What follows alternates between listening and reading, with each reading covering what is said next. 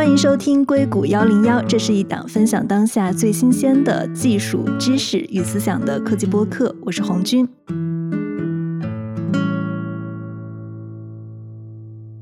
在我们聊了很久的 AI 以后呢，今天终于是聊了一个我自己非常非常感兴趣的话题，就是我们今天终于可以来讲一讲各种剧，还有好莱坞的新旧流媒体们。跟我在一起的嘉宾是《经济学人》商论的总编辑吴晨老师。Hello，吴晨老师，你好。Hello，很高兴加入到硅谷幺零幺，也跟大家分享我们特别喜欢聊的美剧的话题。其实我觉得整个疫情三年，现在就是有一种大家慢慢在走出来的感觉。然后说疫情对哪一个行业的打击最大？我觉得影视肯定是受影响非常大的一个行业，而且整体是表现非常非常惨淡的。我记得这两年我跟一些好莱坞的朋友们在聊天的时候啊，他们没有活干，所以就好莱坞的一个集体趋势就是都是在家带娃，好一点的就是出去转型做房地产经纪人。现在我们再来看的话。你觉得现在影视行业在复苏吗？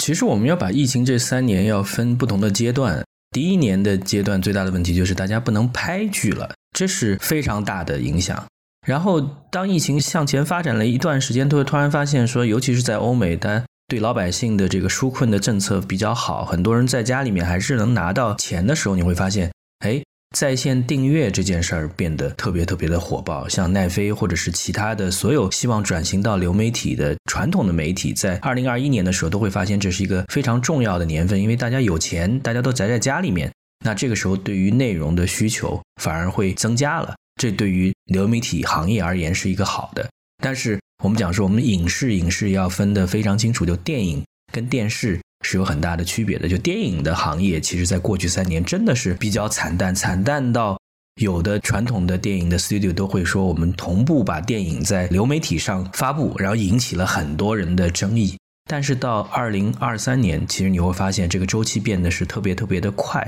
原先大家都以为是流媒体是快马加鞭，但是当经济复苏了，当大家都走出来，当每个人的钱包。因为 inflation，因为通胀变得瘪了一点的时候，大家又开始剪流媒体的线了，对吧？就大家都要看看，我原来是有三四个账号，可能我现在只要缩到一个账号。所以说，对于这个行业而言，就是前面短暂的快速的复苏，后面现在面临巨大的整合的压力。所以说，是一场三年上上起起伏伏的大戏。讲的特别好，而且我还看了一下，就 Netflix 最近的财报啊，我看他们四季度的财报是净利润五千五百万元。相比于去年是同比减少了百分之九十一。其实对很多硅谷企业来说，他们可能最害怕的一件事儿就是没有增长嘛。然后今年 Netflix 整个大家对它还是怨声不断的。比如说，首先它是提高了整个会员服务的价格，另外是之前 Netflix 在大家眼中还是一个非常坚持的媒体，它的坚持表现在它就不穿插广告，它就是要保证这个看剧的体验。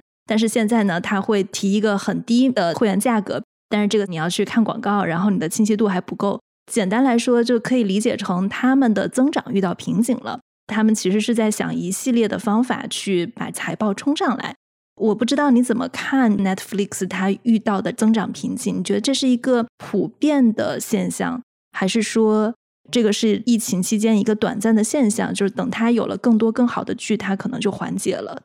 仔细去理解奈飞啊。它其实是一个商业模式不断在创新的公司。今年正好是纸牌屋的十周年，就它下注纸牌屋是非常勇敢、非常冒险，但是让它成功了。也就是说，我通过不断投入原创内容，让我跟我的用户产生粘性，增加巨量的用户的增长。在疫情期间，其实用户增长是巨大的，所以说对他来讲，这个策略是正确的。但疫情结束之后，当大家都开始要整合账户的时候，你会发现，整个在北美的成长性是几乎为零，所以说这时候他不断需要去调整他的战略。所以说我们要把奈飞它在北美的战略和它在全球的战略分开来。它在北美的战略就是你刚才讲的，要么是提价，要么是提供更便宜的价格，但是需要去花你的眼球来付费。这个我觉得从商业模式来讲也不是什么新招，就是大家都在不断的尝试嘛。但是奈飞跟很多其他的流媒体的平台的最大的不同，或者它最大的优势是在于它全球的布局。它非英语的本地的内容在全球也能够分发，这些其实是它的优势。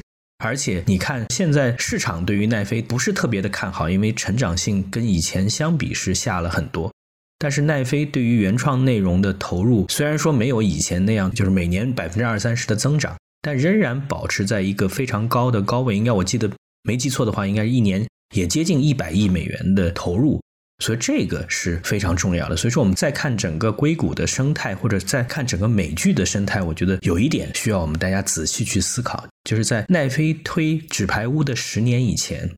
这个美剧限定是给成年人看的，对吧？就是儿童剧我们排除之外啊，就是大众看的这个美剧，可能一年三百部左右。那在奈飞十年之后，其实美剧井喷到翻了一倍，有六百部左右。现在又在往下走，但是往下走绝对不会回到二零一二年、一三年的这个水平，可能是四五百部。所以说，从这个角度来讲，这个整个行业。其实是因为奈飞，因为流媒体，因为更多人选择随时随地在各种各样的设备上看剧，有一个大的成长。我觉得这一点是我们需要去很重要的思考。但是未来，未来的挑战就是：第一，奈飞的你的竞争对手越来越多，人人都知道流媒体是未来，因为流媒体不仅仅是一个更好的内容分发的平台，还是一个你跟你的用户有亲切接触的。对吧，原先你像你看 HBO，像这些老的传统的有线电视，它其实分发渠道是有线电视公司，对吧？它是一个大的 package 过来。至于用户他怎么去使用这个内容，他怎么去观看，其实你的数据是没有的。奈飞非常早的就建立了这样的数据的引擎，在五年以前，他就能做到说，我可以知道每一个用户，他对每一个用户的行为有六千多个测试的点，对吧？你在什么时候看？你看了什么剧？你在哪儿暂停？你有没有快进快退？你一部剧看完了之后，是不是连续刷？你刷完一部剧之后，还会不会在社交媒体上去分享？你会分享什么？我不知道他能不能抓到。但是你这些行为，你说都非常重要。就是从这个角度，奈飞对他的用户的画像，其实比很多传统的媒体是特别深入的。我觉得这样的一个数字资产，对于他未来的发展，其实是有帮助的。其实你刚刚讲到了一个他如何去用这种数据分析来去决定，比如说不管是他拍什么剧。还是说他把什么样的剧分发给什么样的人看？这确实是一个互联网平台独有的一个优势啊，也可能是奈飞它自己的一个核心优势之一。今天，因为我们其实如果讲 Netflix 的话，吴老师，你可不可以帮大家梳理一下整个 Netflix 它崛起它的关键几步是什么？比如说刚刚我们提到《纸牌屋》，那可不可以跟大家讲一下，就是十年以前 Netflix 它是如何决定它要去拍《纸牌屋》这样的一部剧的？那我们讲一下奈飞的历史，我觉得更好玩，因为其实坊间对于奈飞的书，无论是它的创始人自己，还是很多其他人都会讲。你想，它起名字叫 Netflix，这非常有意思，里面有一个 net，但是它起家是做 DVD 的分发的业务的。我当时在美国读书的时候，也成为奈飞早期的会员。那个时候就是你在奈飞上下了一个单，它 DVD 就寄给你，看完了你把 DVD 放回到黄色的纸袋里面寄回去。它其实就是非常重要的两点。第一点是说，哎，我怎么能保证我的用户想要看什么，马上他就能获得？第二个呢，我能不能把我的用户变成我的仓储？他当时对标的企业叫 Blockbuster。那 Blockbuster 是你要到店里面去选，先是借录像带，然后后来也有 DVD，借了 DVD 回来呢，你其实是必须在三四天之内看完。那看完之后，如果你没有及时过去还的话，就有很贵的还款的费用。那奈飞讲说，我首先是用户优先，这是奈飞的最重要的一个视角。那第二个是说，哎，我与其把很多的 DVD 放在我自己的仓库里面，因为奈飞没有门店的，不如说，哎，用户只要要你借了某一个 DVD 片子，你摆在家里面待一年，我都不会让你去付任何的违约的费用。哎，这就是让他很好的有一个用户友好了。然后第二点呢，他在很早就意识到说，用户的选择，用户到底喜欢什么很重要。所以说他在奈飞的邮寄的这个包裹后面会有一个很简单的小的问卷，两三个问题啊，你喜不喜欢这部片子啊？想不想看类似的片子啊之类的，对吧？然后这样的数据，这是在一个前数据时代的时候，用户问卷搜集帮助他建立一个比较初步的用户的数据库。第三个，他之所以为什么叫奈飞，因为哈斯廷斯他的创始人从 Day One 就知道说，DVD 只是一个中间品，就是随着数字化的变化。影视的载体 DVD，它只可能是一个中间台，可能五年，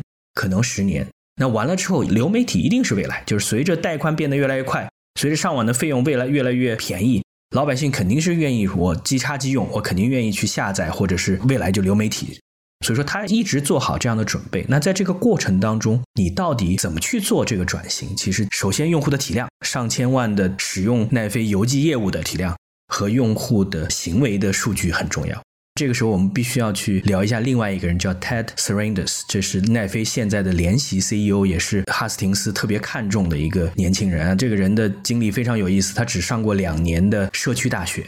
他在上大学的时候就到八十年代初的一家影像店里面去打工。那他自己是一个非常好的，我们讲说一万小时定律的成果。他父母是高中生，就两个人又结婚，就生了这个孩子。然后家里其实也没有太多的资源，所以他小的时候是跟奶奶一起长大的。那在奶奶家里面呢，重要的东西就是你天天可以看电视。但是他跟很多孩子不一样，就奶奶家里面订了很多的电视跟电影的画报，所以他不是简单的看电视。他看电视的同时又有阅读的能力，所以说他积累了很多对于电影电视剧的知识。这个时候他跑到一个影像店做很简单的职员，三个月之后你会发现他在三个月期间把这个影像店里面的所有库存的录像片都看了一遍之后呢，当时我记得应该是亚利桑那的一个很小的小城当中就形成了一个风景，什么风景呢？晚上五点钟的时候，在这个音像店门口有人排队。排队为什么呢？因为要见 Ted Sarandos，他放学回来在这个音像店里面开始住店了之后呢，大家都过去啊，因为他们希望说啊，我借了一部片子，现在还了，你能不能帮我推荐跟他类似的同样的片子，或者我有一个什么样想法，你能不能帮我推一个片子让我去看一看？也就是 Ted Sarandos，他利用自己对于视频的知识，理解到说，对于用户而言，最好的服务是有效的推荐，就是他在做人肉推荐。这个人后来加入到奈飞之后，他就变成奈飞的创意总监。他就知道说，我要推荐给用户想要的东西，这是最重要的。那我之前是依赖我个人的经验，但是如果我积累了足够用户的行为的数据之后，个人的和你的整体的数据，我就可以给更好的推荐。所以说，Ted Sarandos 是背后奈飞在二零一二年投、二零一三年上线的《纸牌屋》，而且是一亿美元拍了两季，在当年是拍剧来讲是最重要的。那对他来讲很重要，就是他符合三个条件嘛，就是说他在发现《纸牌屋》这样的一个老的英剧，因为是翻拍英剧的老的英剧，它其实在奈飞的用户当中已经有很好的口碑了。他会发现导演跟主演在用户身边，用户都很喜欢。第三个，他会发现，哎，这样的政治剧本身就在整个用户的光谱当中是比较容易受欢迎的。所以说，你有三个重要的数据点支持之后，他就下了一个赌注。但是我们还要强调，这是非常重要的赌注。这个赌注做好之后，你会发现。后续的三四年，奈飞不断拍出既有口碑又有影响力的这样的片子，甚至奈飞在有一段时间，在它的高点，因为现在我觉得它现在是面临一个挑战的低点，在它的高点，他会讲说：“哎，我其实是有能力拍特别大众的片子，我也有能力拍特别小众的片子。”而在很多电视台而言，小众的片子，因为你很难积累用户的数据嘛。在美国的普通的电视台，大家看的还是要看收视量是多少啊？你今天这一集是晚上全美是几百万，还是上千万，还是两千多万用户在同时在看？奈飞说我不稀罕这样的数据，为什么呢？因为我知道我的用户在哪儿，我可以把一个很小众的片子推给很小众的人群，但是因为我有上亿的，现在是十几亿的这个用户，即使这个十几亿用户里面百分之三、百分之四的用户他们在看我的片子，其实就有价值了，但是。这只是奈飞自己宣称的，就奈飞从来没有公布说啊，我的片子的收视率到底是什么样子。这个数据的黑鞋匣子，我们需要仔细去思考。所以说，简单总结一下，就是卡斯廷斯他在创造奈飞的时候，他就想好了，载体是不断在改变的。奈飞最重要的资产就是他对用户的关注和他对用户行为的分析。但是现在奈飞的最大的挑战就是，是不是你对用户的洞察真的能不断的持续的拍出好片子？这就是为什么 HBO 还没有死，而且 HBO 活得越来越好的原因。而且我觉得你刚刚说的那一段给我的启发非常大，就是除了这种奈飞做对了什么以外，我觉得他们就是能做好一家大公司，其实。就算是有才华的人开一个音响店儿都能做得很好，让大家去找他推荐剧集。所以这个事情其实他是从一开始他就有积累的，就是在他们的基因里面的。包括最后为什么去拍《纸牌屋》，就我相信你说的 Ted Sarandos，他自己是看过无数他们的用户行为，他大概是知道人们在那个时候可能会去喜欢一部什么样的剧。并且加上当时《纸牌屋》它的导演阵容也是确认了的嘛，是社交媒体的导演叫 David Fincher，对吧？大卫芬奇，对，是他亲自指导的，并且还有好莱坞现在可能有一点受性骚扰丑闻影响的 Kevin Spacey，他也是一个怎么说呢？还是实力派吧。还有一个很有意思的事情就是，《纸牌屋》这部剧是讲什么的？它其实是一个全部是反面角色的剧。当时在整个美国的政治思潮里面，大家骂政府是有分歧的嘛，骂党也是有分歧的嘛，但大家都会觉得国会不行，国会干啥都通过不了。就是我觉得一部剧的火，它可能跟它的好不好有关系，也有跟当时大家的这种文化跟情绪的释放也是有关系的。对啊，我觉得就是说，从这个角度来讲，美国政治的生态其实是奠定了纸牌屋的基础。就是你会发现，其实用好人坏人不是特别好，本来政客就是应该是灰度比较大的。但是你会发现，就是说他在国会里面勾心斗角，其实大家都是非常娴熟。但是你要真正推动变革是非常难的。所以说，在这个过程当中，你会看到最大的一点就是野心的黑化，就野心变成目的，而野心不会成为一个过程。其实是希望有一些人，他哪怕是不择手段，他是想上爬，爬上去之后，他其实是希望说带来改变。那但你会发现在纸牌屋里边的人，大家更多的在意的就是怎么爬，爬到巅峰就好了。那至于爬到巅峰你干什么，其实无所谓啊。我觉得这是对于整个的政治生态的一个最重要的批评。而且我们其实也希望知道，大家就要看《纸牌屋》的时候，因为美国的听众可能对美国的政治会更了解。其实《纸牌屋》因为是脱胎于一部英剧，所以他要把它改成美剧的时候，其实会有一些问题。因为英国的这个政治制度是议会制，美国是总统制，所以说这个议会在英国是绝对的重要，就是所有的英国政治其实都是在议会内发生的，但是在美国是不一样的，所以他在改的时候，其实中间也很拧巴。其实从《纸牌屋》开始。Netflix 算是跟这些传统的电影或者电视制作商，像 HBO 这一类的，就开始正式的打进了他们的流派里面。它也成为了原创剧的一个，相当于是非常有实力的制作方。我看他们之前的一些财报预算，它每年花在这个原创剧的制作里面，大概是有一百五十亿美元，就是还挺高的一个数据。它之后还有哪些特别火的剧啊？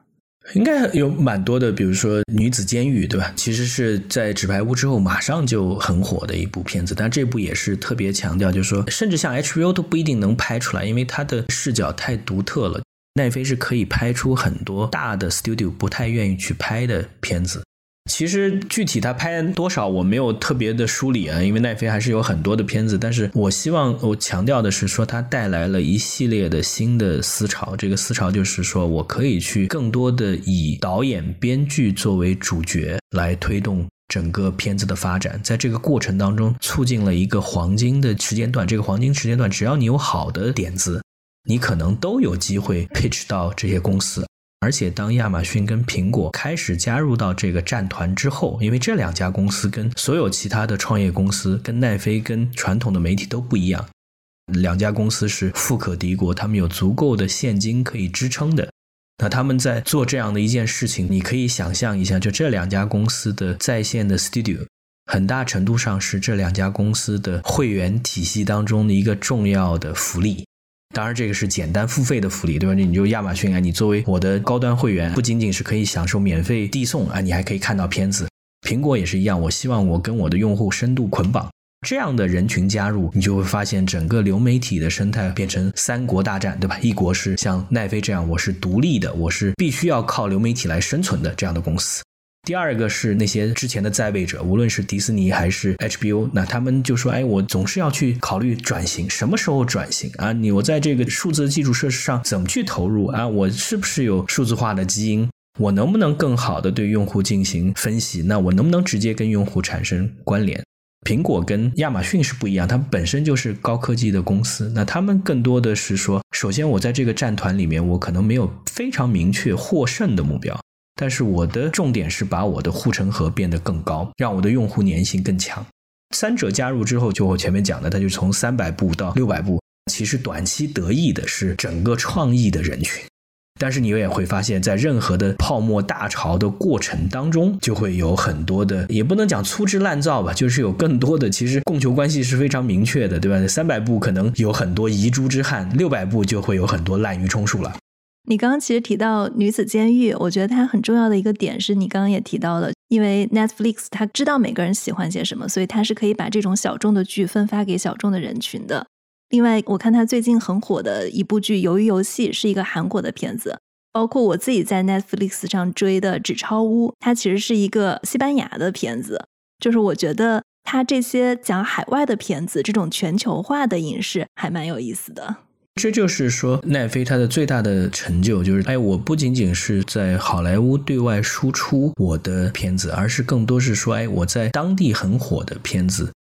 我有一个全球分发的平台。就想象一下，如果没有奈飞，韩剧也会有它的韩潮，但这个韩潮可能它对于亚洲还有一定的吸引力，但是对于欧美可能就缺乏一个分发的机制。而由于游戏是墙内种草，墙外香，是在全球火爆了之后才回到韩国。韩国人还在问说：“，为什么这个剧那么火？”啊？中国人也是说：“哎，听到看到说奈飞出了这么一个剧，然后再去看，所以它的整个传播的体制就不一样了。”这是奈飞的优势。所以说，奈飞它某种意义上，它在选择剧集的时候，它其实很大程度上赋能它在各地的用户。大家可以花点时间去看一看奈飞的文化。奈飞专门有一本书叫《奈飞文化手册》。那奈飞文化手册里面一个很重要，就是我怎么去赋能我的一线的员工。哈斯廷斯说，奈飞像一棵大树，我就是这个树的树根。那我们不断向上走，就是我重要的点不是帮助树叶、树干做决策，而是为任何的决策做支持。那哈斯廷斯就是这个大树上面的很重要的树干。然后再向前，就是我在各个主要的外语市场，我可能都有我自己的策划的人员。他可能在当地就建立跟当地的创意人群建立他们的想法，然后他又带了一套全球的视角去看这些剧本，他就可以发掘出来一些可能在当地大家觉得不是那么有意思。你想想看，由于游戏的导演在韩国去找制片商，可能有两三次碰壁的经历啊。这个时候他找到奈飞的时候，他其实特别特别感激，而且对于奈飞而言，这也是非常便宜的制作。相比纸牌屋而言，它好像整个一季才花了一千多万美元，而这个剧集一下子全球爆火，对于奈飞而言就是非常好的价值，也证明了一部外语片、外语的剧集在欧美市场是可以火的，只要你的编剧、你的剧集是有一定的特点。其实我自己对 Netflix 我最好奇的一个问题啊，它是怎么样一步一步的去打造这种爆款的？我们做内容创作，我们都知道，偶尔中了一个爆款，它可能还是容易的。但是你有一种持续的爆款输出能力，这个是不容易的。其实每一笔都是一个大投资。对，你会发现奈飞现在的困境也是说，他之前在一六一七年，他觉得他已经找到了一个很好的 formula。这个很好的 formula 就是说，我首先有足够的投资，我有足够多的资金，一百多亿美金在做戏剧跟电影投资是不得了的钱。第二个是说，哎，我有用户的数据，我可以知道用户想要什么。但是你会发现，就我们讲比较一下奈飞跟 HBO，因为 HBO 还是持续不断，就是我们讲说 HBO 的商业模式值得不断的进化，但是 HBO 的能力是一直在那儿的。这个能力就是说，应该是让创意者去做主导。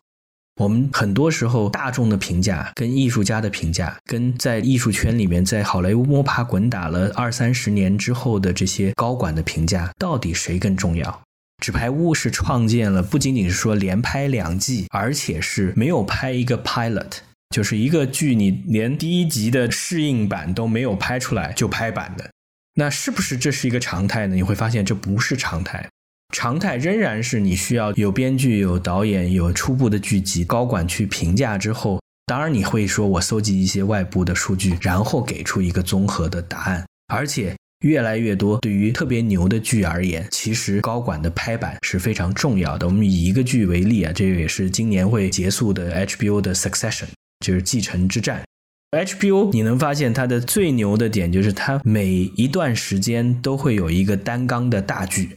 就比如我们讲《Game of Thrones》这个《权力的游戏》是一个单纲的大集。当《权力游戏》在一九年落幕的时候，大家都在想说：“哎这是我们周六周日晚上在看什么呢？对不对？”这个时候，《Succession》就起到了一个作作用。但是这个《Succession》并不是在一开始大家要觉得特别看好的。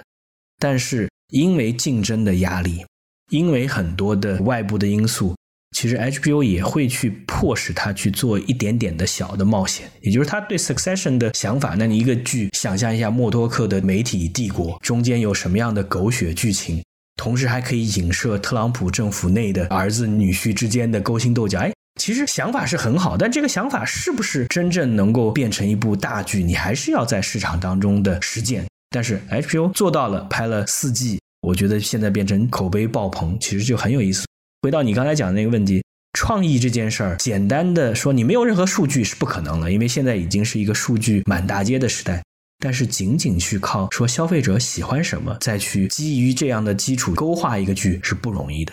所以说这个时候还是需要创意者，他勇于去尝试一些新的东西。好处在于竞争很激烈啊，因为原先拍剧集的就两三家主导的公司，现在可能有六七家大公司都在相互之间抢。那抢的过程当中，谁有好的点子，可能都有机会拍出来。所以说，我们希望是未来这样的大潮不要降得太快，就是好的点子仍然有机会被拍出来。虽然说有更多的滥竽充数，但是不再会有遗珠之恨。我觉得这个对于美剧市场，对于全球的消费市场来讲，应该是有价值的。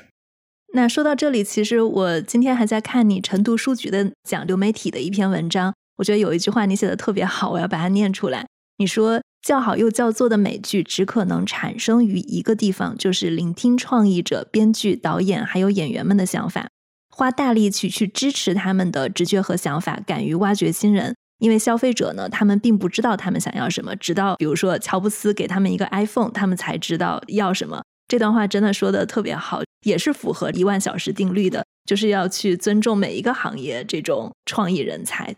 其实，在这篇文章里面，我也特别强调，因为无论是我自己，还是《经济学人》在《纸牌屋》的十周年，还是迪士尼的一百周年，我觉得其实不容易。奈飞仍然是一家年轻的公司，迪士尼是一家百年老店，但是都能够不断的展示他们的创新的能力。背后其实是你会发现，这是一个 collective wisdom，这是一个众包的一群人共同创意的点。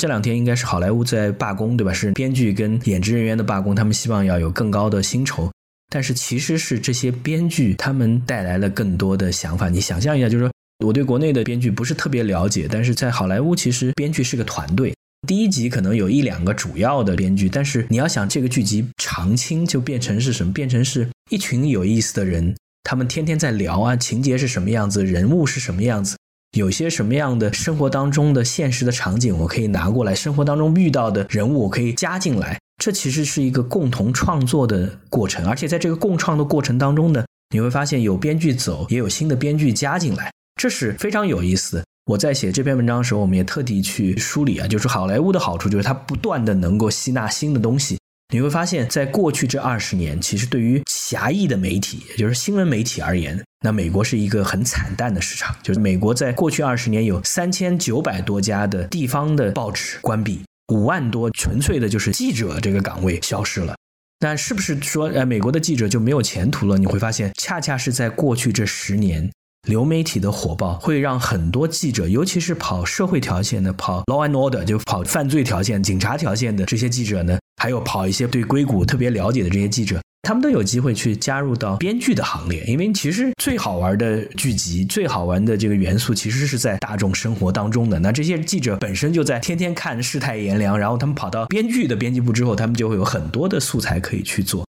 所以我觉得这一点也是我们特别需要去强调的，就是并不说美剧都好啊，但是我觉得特别精彩的美剧，无论是 Succession 这样，就是我去把人性、把大的富豪的家庭。把接班人的这中间的勾心斗角描绘的那么细致，还是说一些社会的剧，它背后其实是很多人的积累。美剧绝对不是像一个人写的一部小说把它改编出来的。好的美剧其实都很大程度上是编剧做了很多努力，当然也有编剧做的不好的，比如说《权力的游戏》的最后一集，基本上就是被大家骂的特别多，对吧？很多人都说我们要重新来做，对吧？因为作者还来不及写，编剧编成那样就有问题了。但是。这是创意的产业，就我觉得未来这样的创意产业有更多的不是编剧的人，而是有更多社会阅历的人能够参与到这样的创作当中，会很有意思。所以它其实是一个类似于制度的胜利。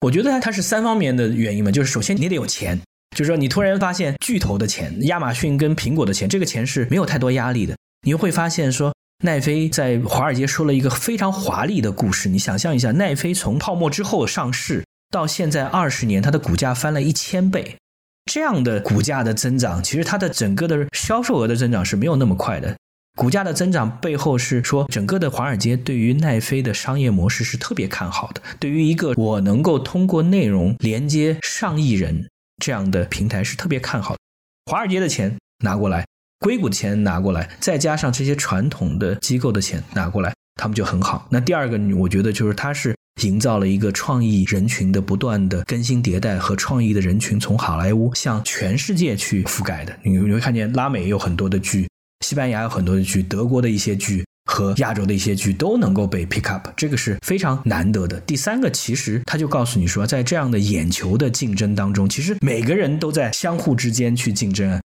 奈飞的哈斯廷斯说了一句特别重要的话，就说我的挑战者是谁？我的挑战者是睡觉、睡眠、sleep。熬夜刷剧的人，那就是他挤出他的时间来去做。你反过来讲，所有的其他人都要去想清楚，就是说未来赛道之间的差别会越来越小。我们要用第一性原理的思路来想，说你到底是在做什么的。比如说，你是做游戏厂商的，你是做电影的，你是做电视剧的，你是做短视频的。你是做网络小说的人，你其实归根结底，你都在做一件事，你都在吸引和消耗用户的眼球，而用户的眼球这个时间是有限的。所以说，西甲的那个巴塞罗那队的持有人他就说过，说哎，我最大的竞争对手其实是游戏和美剧，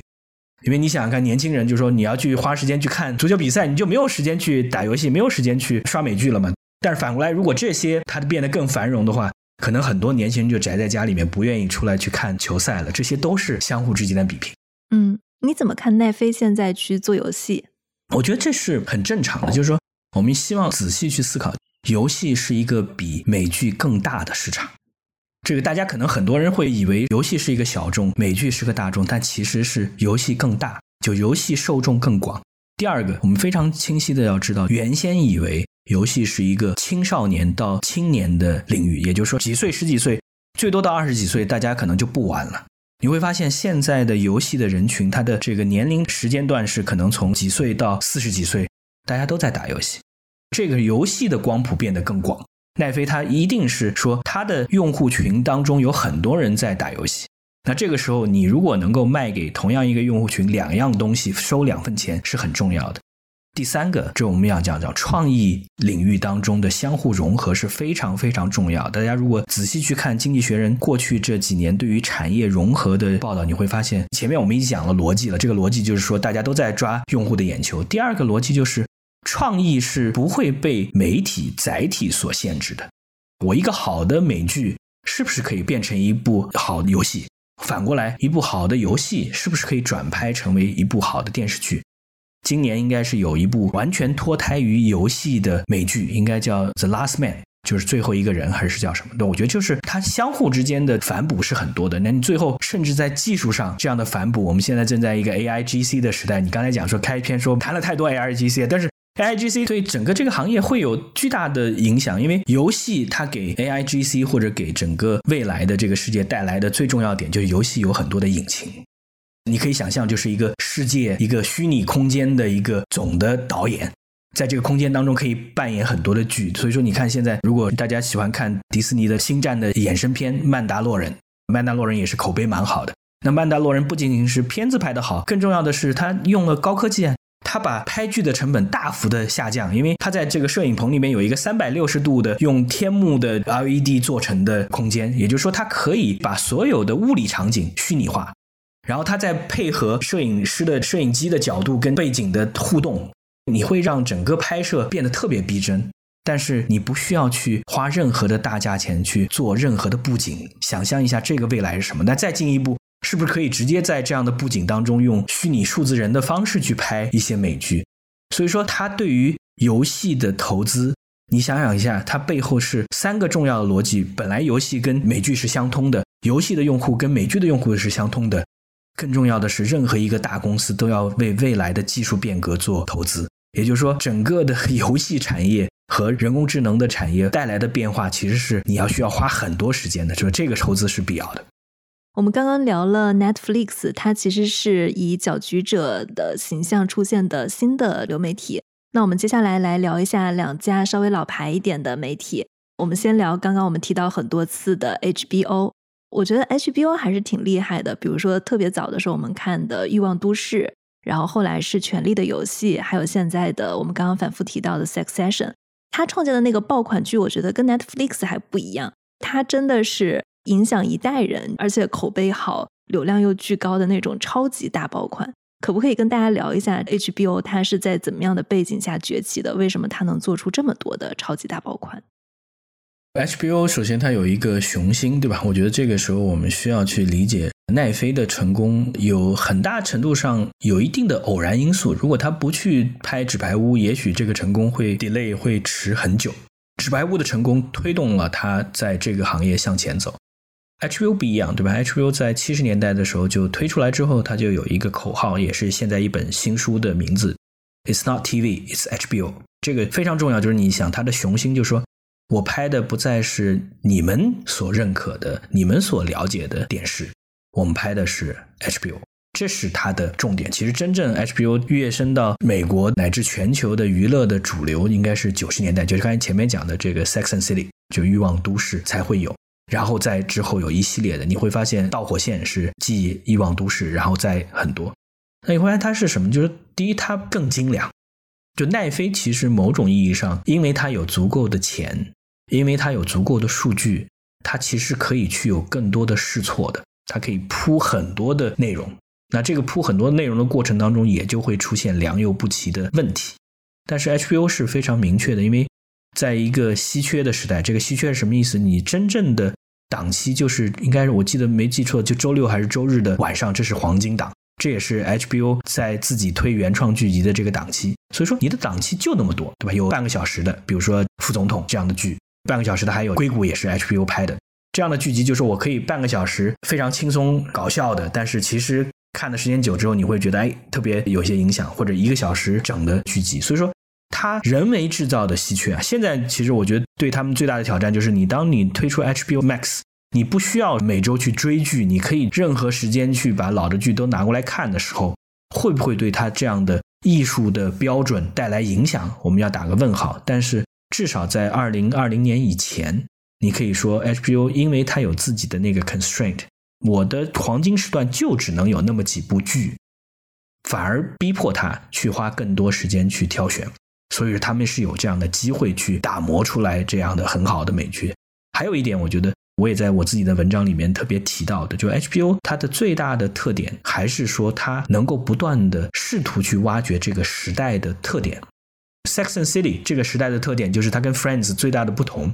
它有女性的视角，它有解放的视角，它又有一些让你觉得回归大都市的视角。当导火线的时候，你会去看到的是，它是以巴尔的摩作为一个背景，就告诉你是一个当城市变得空心化，这这都是一个大的主题，不是小的主题。一个大的城市，富人或者是真正有能力的人从市中心抽离的时候，那市中心会变成什么样子？那到了《权力的游戏》的时候，它其实背后。最重要的背景就是二零零八年金融危机，其实给全球带来很多的伤疤，大家都在舔这个伤口。这个时候，我需要的什么？我需要去跳出，我需要一个完全魔幻的题材，让我们跟现实有很大的脱节。我可以跳到一个完全想象的这个空间，但是这个想象空间背后呢，又有很多本质上的真实。本质上的真实就是权力跟财富之间到底怎么去勾心斗角，到底怎么去分配。那到了 Succession 这样的剧集又不一样了。这个 Succession 其实。对于所有的，无论是大的国家，还是大的企业，还是大的机构，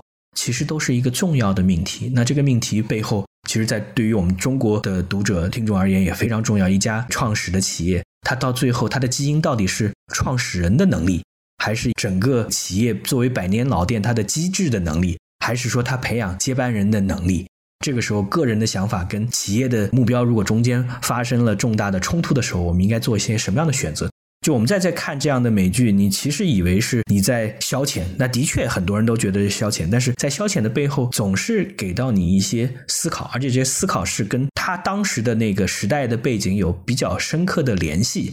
我觉得这一点是 HBO 做的比较好的。反而你会发现说，如果你是仅仅按照奈飞，不是说奈飞所有剧都不好啊，但奈飞的很多剧，如果它的出发点是说。消费者想要什么？那我根据消费者想要的东西，我来编出一个剧来讲的话，你会发现它作为一个打发时间的剧是特别特别的好。但是时间打发完了之后，如果没有回味的话，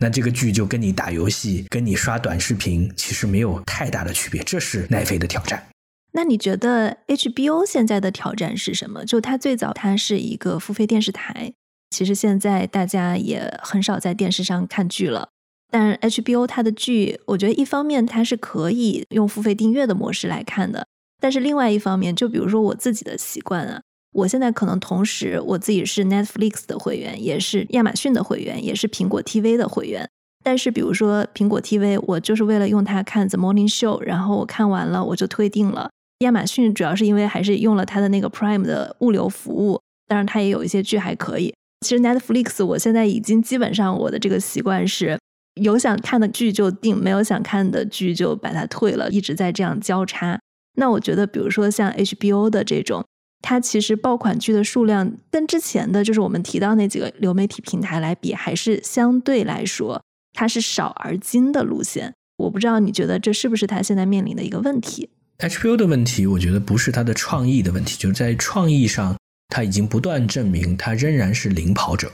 我觉得这一点是非常重要。就是你一旦有好的内容，刚才你的消费习惯已经很明确的告诉我了。除了亚马逊之外，只要有持续的好剧，而且这个剧是每周都会有的时候，你其实不太会考虑退订了。这个其实是大家的一个心态。那挑战在于什么？挑战在于 HBO 它有它的 legacy。我们讲说，我们任何一个传统行业的转型都要去考虑你之前的遗产是什么。就很简单。你的四分之三的收入来自于传统的有线电视，虽然有线电视每年可能百分之五到百分之十的下降，但是这个传统的业务你是要需要依靠的，你不可能说我今天就斩断传统的业务。但是另外一个方面就是你要去想投资新的流媒体，它的成长性很高，但是要烧钱，回报又很少，甚至是负的，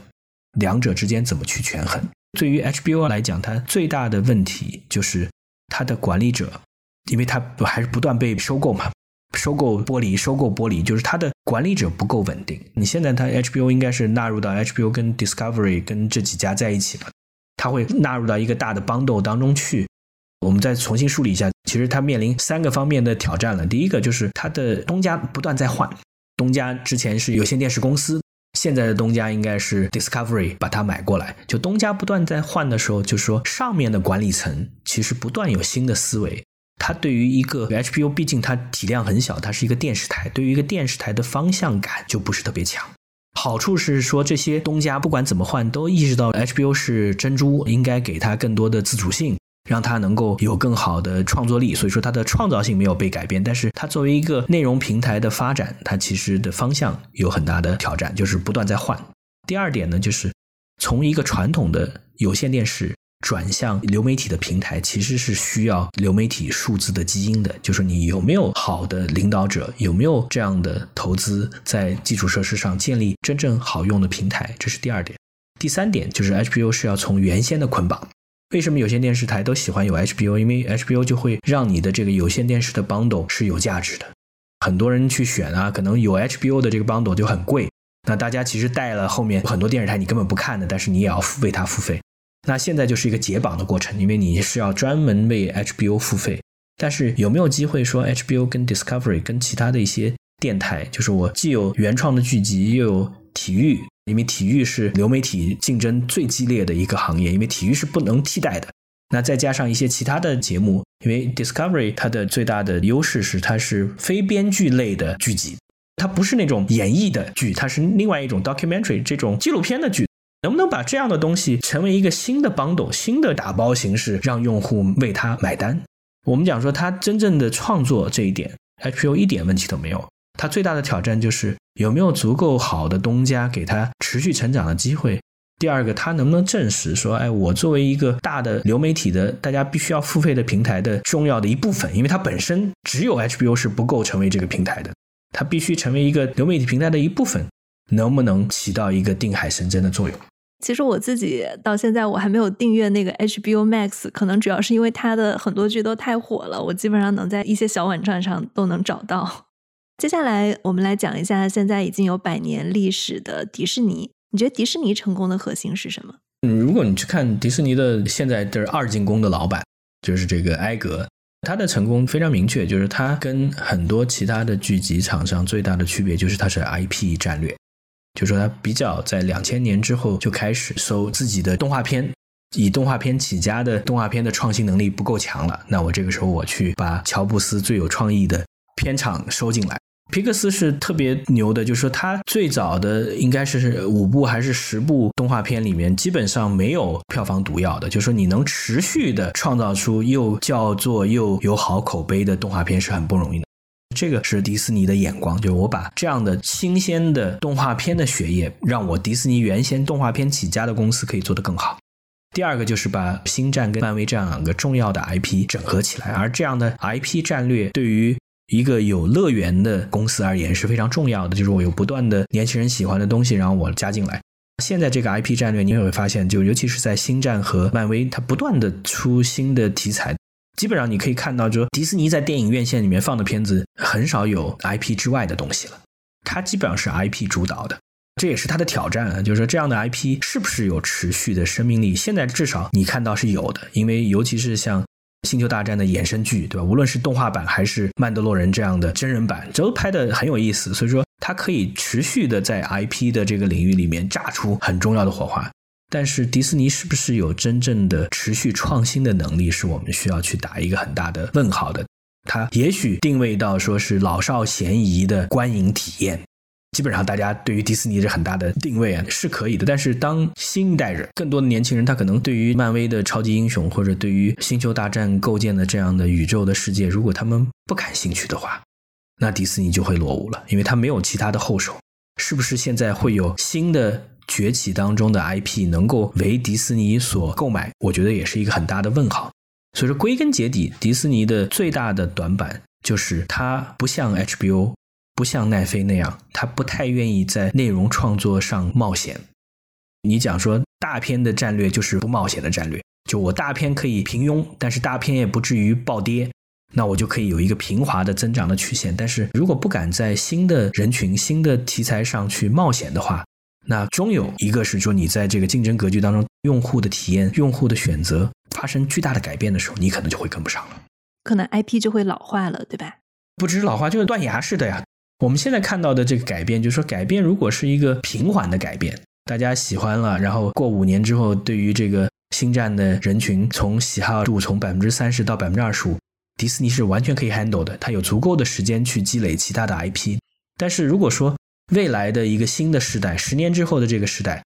无论是说 AI 原生的时代，AI 原生的时代是可能他特别喜欢、特别有办法可以跟人工智能通过互动的方式发现。新的领域，那这个新的领域就有可能是特别挖掘长尾的效应，对我觉得这是我们大家需要特别思考的，就是在剧集当中你会发现长尾是很难有作为的，也就是说你真的那些比较 edgy 的、比较有特点的，就只有小众人群的，虽然奈飞讲说它可以做到，但是这个长尾其实大多数人看不到，大多数人看到的都只是说在台面上，在大家聊的比较多的那二三十部剧，迪士尼的星战跟漫威，因为铺天盖地，所以大家都会知道。但是，当新一代的人在互动的过程当中，你会发现有更多的人他很能喜欢的是长尾上的内容的时候，他能发现更多长尾的内容的时候，你就会发现 blockbuster 就是这样的大的 IP 的战略就会有挑战了。其实，经济学人在写迪士尼这个一百周年的时候，就不断在强调 IP 的战略其实是一个非常重要的迪士尼的我们叫做 bedrock 它的基础。但是在这个基础之上，它其实应该更多去有一些冒险的行为。今天的冒险就好像一九七零年代你去投资卢卡斯去做《星球大战》，这是一个很冒险的点。就卢卡斯当然那个时候还不是迪士尼，因为你拍这样的大制作的科幻片是很难的，就大家是不是会被接受？但是当你一旦奠定这个基础之后，长期围绕一个 IP 去构建内容是对的。但是在这个之外，你有没有其他的可能性？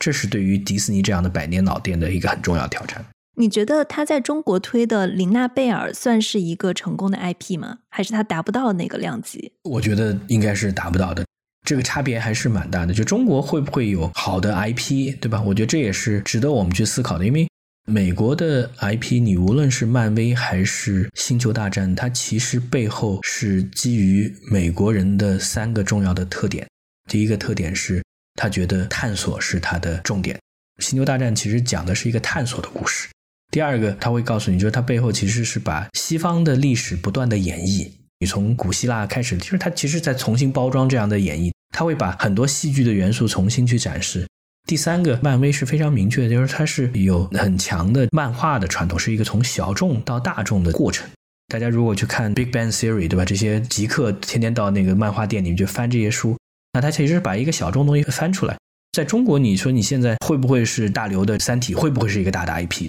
这个 IP 它不具备我们讲说《星战》的不断的演绎，因为你在《星战》，你说你现在编这些衍生剧，它《星战》只是个 setting。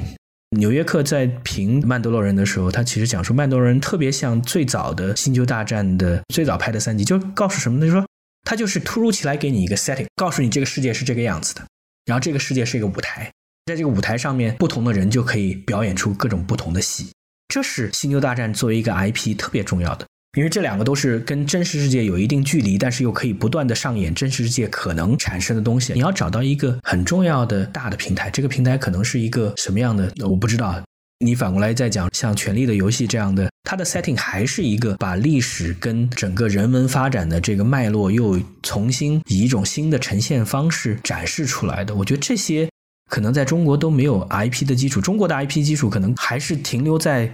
我的感觉啊，但是不一定恰当，就还停留在米老鼠跟唐老鸭那种感觉。这也是迪士尼的起家，对吧？米老鼠跟唐老鸭的这就说我就是哎很简单的人物，然后这样。其实真正我们讲的 IP，它其实是一个。非常宏大的场景，而这个场景上，你可以不断的去 recycle，不断的去重复循环很多最简单的剧集的元素。大家去看剧集，如果说拍任何一部剧，到最后你可以归纳到五六个简单的点：成功归来，经历了沉沦之后又怎么样了？然后还有本来有很多冲突，最后言归于好，还有很多经典的这种好莱坞打法跟坎贝尔的千面英雄的这一套，对吧？这一套东西，你只要编得够好。你只要有一定的新颖的程度，大家都会买单的。这些是我们国内的这个影视剧，大家可以去花更多时间去琢磨了。你刚刚说到这块，我想起来了。你觉得《三体》会成为中国的一个大 IP 吗？就现在其实也很多流媒体在拍，比如说腾讯在拍，Netflix 也在拍。我觉得它是完全可以成为一个大 IP 的。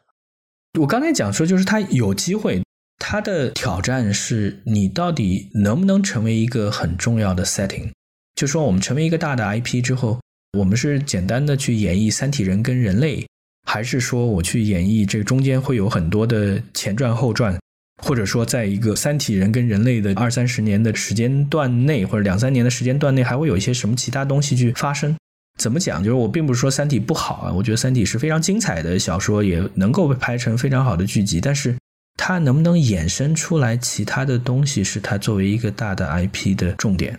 它有没有足够有意思的人物，它是可以衍生出来的。漫威它可以不断的衍生出来人物，这些人物你可以不断给他编故事。星战那你可以从一代、二代、三代，你可以从 Jedi 的这个传统，你可以从帝国到共和国，你会有很多的人物，你大人物欠小人物。三体当中有没有足够的丰满度的人物，它是可以被不断演绎的。它是可以被延展的。虽然我不是精读《三体》的人，但是我觉得最大的挑战就是《三体》是一个很好的故事，但《三体》的人物都特别单薄。我觉得其实可以写的，就一个人一个故事，比如说洛基啊、质子啊这些，都可以演化成经典 IP，看怎么改吧。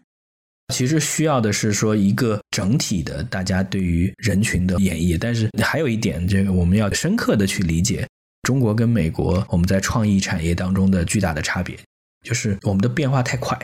过去四十年，中国其实是走完了全世界欧美一百年到一百五十年的这个过程。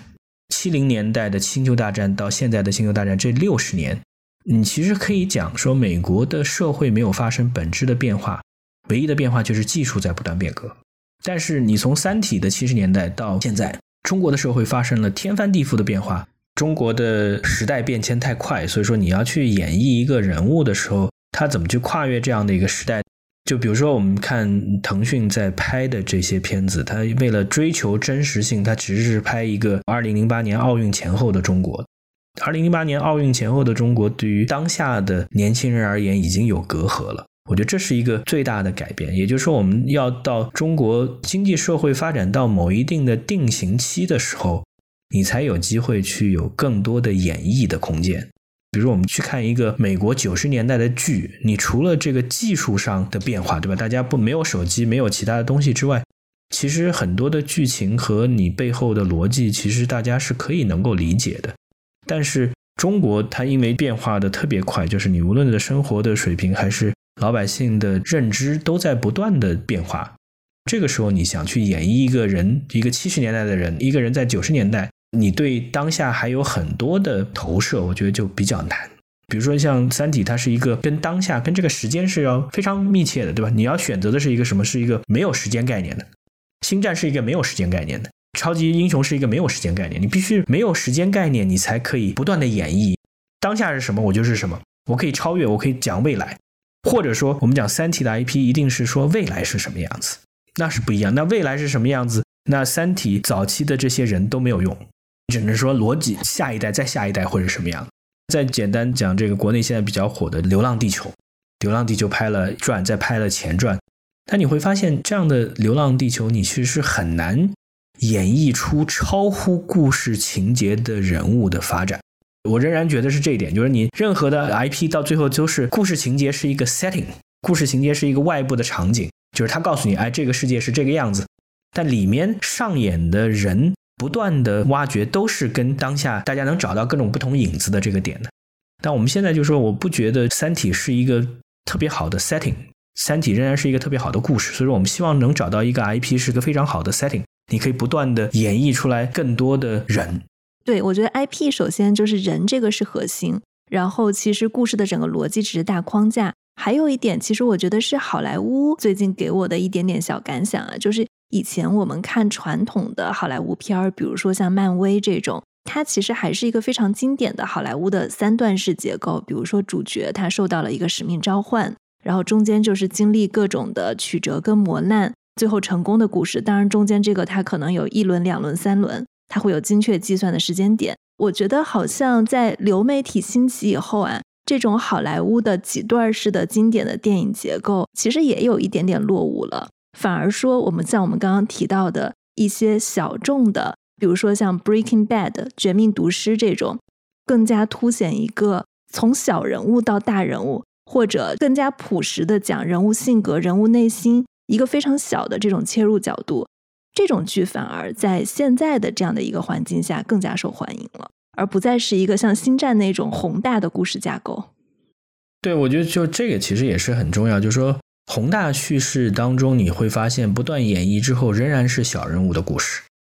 但是小人物的故事是不断能够被咀嚼的，就是我们讲成长的故事，一定是永远讲不尽的。在任何的过程当中，无论是你是突然一夜暴富，忽然找到一个好的场景，还是说在成长的过程当中有不断的磨难，我觉得这些其实是永恒的主题。就我们讲，我们现在其实，在探讨的是一个到底是什么有戏剧张力的，甚至说，比如最近的《经济学人》一篇文章，我觉得挺有意思，也是大家都在探讨，就是当主角突然死亡之后，一部剧怎么接着向前走。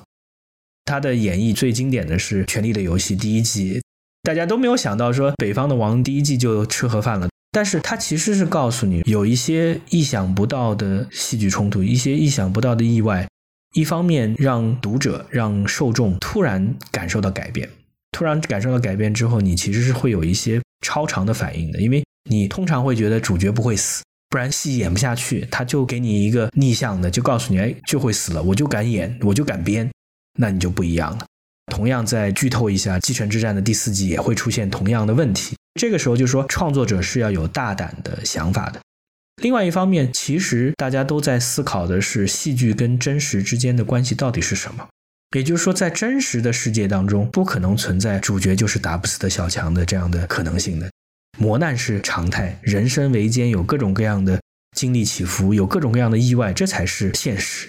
所以说，这个时候戏剧如果跟现实有某种程度的接近，就说，哎，我就是让意外出现，然后大家再用想象力来填补空白。也许是更有意思，所以说回到今天的这个主题，我觉得我们之所以说不是那么看好 IP 的策略，就是在于就是 IP 对于资本而言是一个非常好的，因为它不需要你再去冒险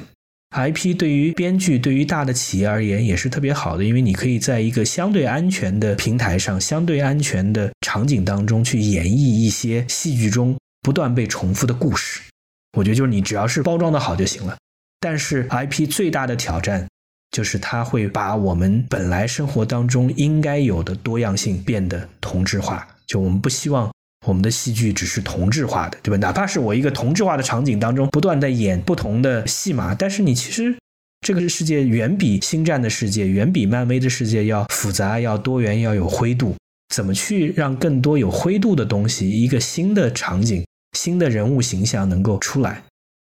这个时候我们就非常清楚了，因为我们今天在聊的其实是聊一个整个的生态，不是一个简单的公司。那我们希望这样的生态最终是以创作者为中心的。大家在讲 Web 三最大的构想或者 Web 三最大的理想，其实是。它回到互联网的初心是去中心化的，是一个创作者经济的，是一个每一个参与者都能够有更多的权益，也能够更多的获得收益的。其实我们在谈整个剧集的发展，整个流媒体的生态也是，你到底是谁是主导？有可能是消费者是主导，但是简单的把消费者的想法梳理，然后推荐出来可能不够的。那你讲说是大的公司的决策者是主导吗？我觉得他们经验一定有价值，但是。也不能成为他们的一言堂，但很大程度上，我们希望是一个创作者主导的。那这个创作者 IP 的挑战就是，它某种程度上会限制创作者的发展。你其实希望说，这个创作者是没有太多的边界跟这个束缚的，那这个时候才会有更多的机会。而更好的、更多的资金支持或者更多的平台的竞争，就会让冒险变得更常见。因为你不冒险的话，你就很难在 HBO 不被待见。结果奈飞愿意帮你拍了，这就纸牌屋的当年就是 HBO 觉得挺好，但还不够好，那奈飞就拿走了。你当有这样的竞争状态的时候，其实会让更多的创作者有机会，但是 IP 的战略就会让很多潜在的创作者可能就没有机会了。那我们再说回到迪士尼啊，其实迪士尼它在二零一九年的时候，它有开始去做它的流媒体迪士尼家。最开始大家其实可能还不太看好它，而且我看他们最开始预设是五年六千万用户嘛，结果他们一年就达到了。你怎么看迪士尼它去做流媒体这件事儿？所有传统的媒体它都需要去做流媒体，但是就是我们前面分析奈飞也好，就是做流媒体在不同的时间段。你的诉求是不一样，你的考核也是不一样的。就是说，在对于奈飞的起步阶段，它的考核就是我可以烧钱带来更多的用户，构建我的围墙。我有达到一定规模之后，我就可以支撑这样原创内容的发展了。原创内容也可以反哺，可以维系跟这些人的 loyalty，这些人的忠诚度。迪士尼不一样，对吧？迪士尼是一个追赶者，就是它是一个内容的在位者，是一个新技术的追赶者。那这个时候，他到底是要追求人数的增长，还是要追求英文叫 profitable growth，就是有盈利的增长？这是他两者之间的摇摆的。他在早期前任 CEO 也是埃格亲选的下属，为什么两年不到就下台？就是因为摇摆嘛。埃格说我们要做流媒体，那他也领命去做了，也快速获得成长，但是这个成长不是有利润的增长。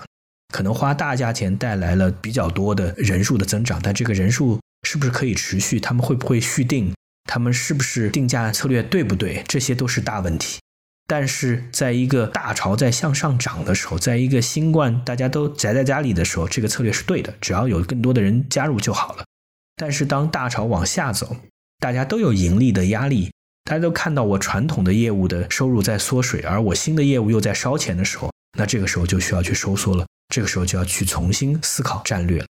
所以说，我们在现在这个时间点，因为周期才走了一个上周期，一个下周期，我觉得在这个时间点，你很难去评判到底它这个策略对还是错。但是，我觉得用一个很重要的 Yastik 用一个很重要的标尺来评判，就是流媒体一定是未来。它能不能成功的把大量的原先传统的用户转到流媒体上？能不能让他们形成一个对 Disney Plus 而言是可持续成长的一个价钱，或者说在整合的过程当中，因为它毕竟算巨无霸之一啊，整合的过程当中，当其他小的流媒体平台破产或者被收编的时候，它可能才能走出更大的一条路。但是现在我觉得还是一个 not out of the woods，对吧？大家都还不知道，还在战争的迷雾当中，大家在探索。我今天特意查了一下 Netflix 跟迪士尼的市值。现在 Netflix 的市值是一千四百二十六亿美元，然后迪士尼是一千七百八十亿美元，就还差一点点，但是已经逼得很近了。但我记得有一段时间，其实 Netflix 的市值是有反超迪士尼的，要高很多的，要高很多。对，要高很多的。对对对，一家新的二十多年的公司超过一个百年老店，虽然这个事情也正常，但接下来我们就看这几家大的厂商他们的流媒体大战会怎么打了。嗯，就是我们再去看产业的发展，其实你会发现产业的发展是有共通性的。这个共通性就是在位者跟挑战者之间的互动的关系是什么？大家可以看得很清晰的，就是在奈飞开始自己做原创内容、开始做流媒体的时候，这些在位者的整个的态度是说，我在整个情况不明朗的情况下，我其实是不会去冒险的，我还是愿意去把我的内容。卖给你，因为你会变成我一个重要的分发商，而这样的内容其实是给我带来的是纯利润。我觉得这是在位者最常见的一个心态，直到看到威胁已经迫在眉睫了，大家才会不断的下场。我觉得这就是整个竞争的格局的生态。你看电动车也是一样，对吧？就所有的这些传统的车厂，他们对于在过去就是从一九年之前的这五年，对于电动车的态度都是暧昧的，小的蜻蜓点水，但是绝对不会大举。直到两千年之后，你会发现，快速进入成长的赛车道之后，每个人都迫不及待的要加速投入。流媒体也是一样，对吧？但是流媒体跟电动车的最大的区别在于，流媒体只是一个载体，就是它是一个连接用户和呈现内容的平台，而这些老的传统的媒体，他们最核心的竞争力仍然是创意的能力，这一点是不会因为流媒体的载体的变革而发生变化的。所以这个时候，我觉得他们的未来的前景比传统的车厂未来的前景稍微光明一点。但其实也看钱，就看资本在哪里。以硅谷为代表的，比如说像 Netflix、亚马逊、苹果，跟以好莱坞为代表的，像这种 HBO、迪士尼，最后到底结果会怎么样？就我相信创意在中间是非常非常重要的。但其实我们也在看到这些。新的平台也在不停的拍出好剧，比如说刚刚你提到的亚马逊的《海边的曼彻斯特》，还有苹果的《监听女孩》。电影又是一个蛮不一样的媒介，因为电影它其实更多是好莱坞跟资本的勾兑，而奈飞和苹果和亚马逊都代表资本和某种程度上你的决策者的眼光，它跟电视剧还不太一样。我觉得到最后，其实从另外一个角度，你会发现说，根本受益的是创意者的生态。好莱坞代表的是一个创意者的生态，这个生态在各家的投资过程当中，其实是不断的成长的。讲的特别好，好的，那谢谢吴晨老师，今天我觉得你讲的非常的一针见血又高屋建瓴，我收获很多。没有很开心啊，我觉得就是说我们也是观察者，对我觉得。也希望大家用不同的视角去看这样一个生态。我们既是美剧的欣赏者，也是在背后可以看到它到底有哪些逻辑跟故事。然后我们再能上升到从一个产业和技术变革带来的这种变化，我觉得这也是可能经济学人比较好的多层次去梳理一个挺有意思的话题的这个角度。也希望这样的角度对大家来讲是有受益的。